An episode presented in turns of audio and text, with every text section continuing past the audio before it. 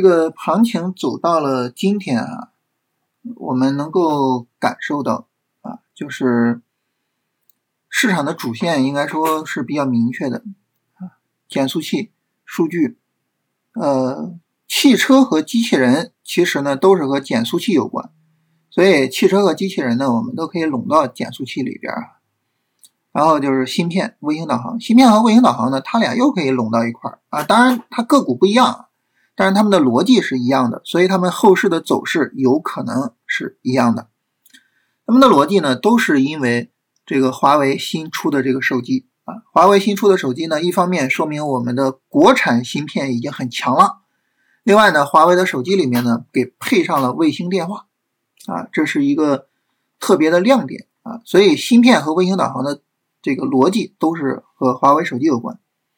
在这种情况下呢，我们就可以认为啊，说市场现在是有三大条主线。那三个大主线呢？第一，减速器；第二，数据；第三，华为手机概念。三个大的主线，就这个就已经很明确了。主线明确之后，我们就等调整做就可以了。啊，大家买点各不相同，这个我们就不说这个这个具体买卖的事情了。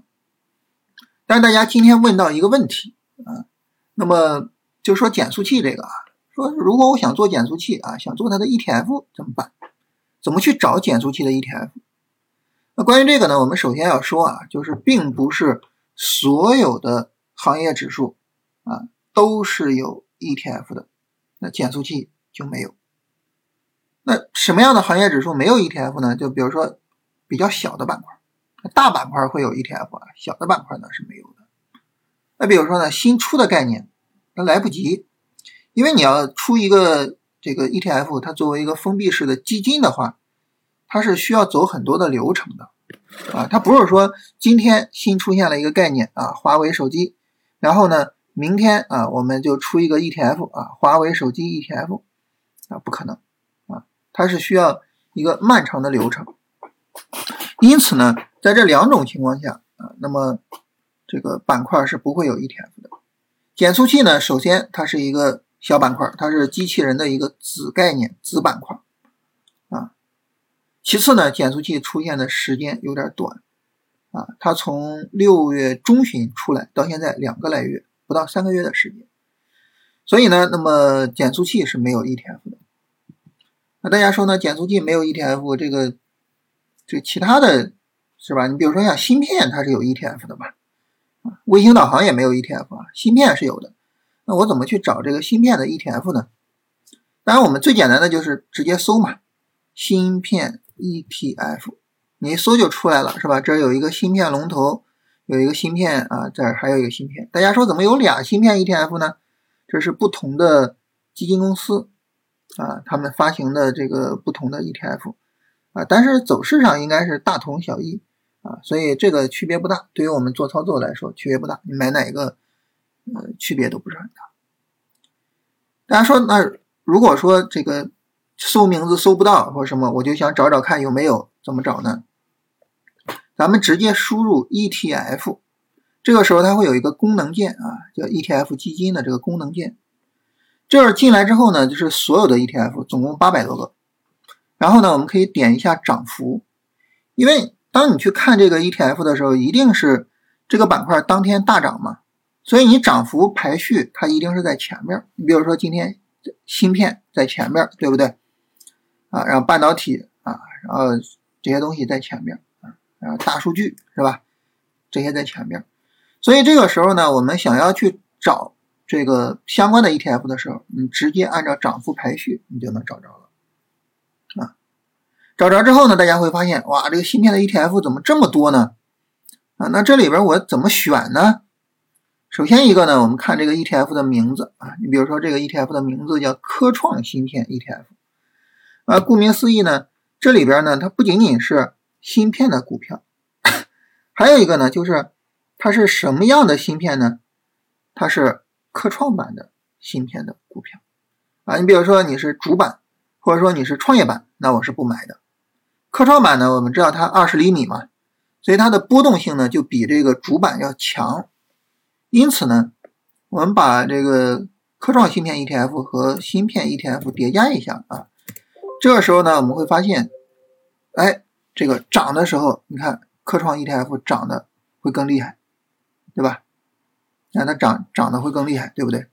但是跌的时候呢，你会发现它跌的也更多，对吧？跌的也更多。所以呢，就如果说，哎，我想要弹性大一些啊，我想要，如果说有行情能赚钱啊，我想多赚一些。那我们就可以去做这个科创芯片 ETF 啊，就可以去做它啊。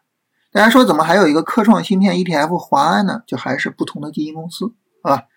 这是第一个，我们去选，就是我们要知道它是一个什么概念。第二个呢，我们也可以去看看什么它的 F 十，就看看它的投资组合是一个什么情况啊，就这些股票是一个什么情况。还有一个呢，就是看这个这儿有一个成交额。这个成交额呢，你会发现这个芯片 ETF 呢是十二点六亿的成交额，十二点六亿就基本上意味着，只要我们的资金规模不是特别的夸张啊，那么基本上你是能够自由的进出场的，想买就能买，想卖就能卖出去。但是呢，我们看这个 ETF 呢是两千多万，两千多万呢，你的资金规模稍微大一点，可能买卖就会不方便啊。那你像这种几百万的，那就那就更没得说了，是吧？那就那就更不能做了。所以最后一个呢，就是注意这个弹性。关于弹性这一块呢，我们在 ETF 上能够看到，这儿有一个活跃 ETF。活跃 ETF 呢，基本上就是弹性都普遍比较大的啊。那么成交金额最低的也有一个多亿，所以我们可以在活跃 ETF 里边选啊。那科创芯片就在里边，是吧？然后跟芯片有关的，像半导体 ETF、芯片 ETF 这两个芯片 ETF 是吧？这都是相关的，这些你看都比较活跃，都是十几个亿、二十几个亿的成交额，对不对？啊，然后还有像这个科创五零 ETF 啊，这个是科创板，对吧？科创板那也是什么？也是非常活跃，二十多个亿。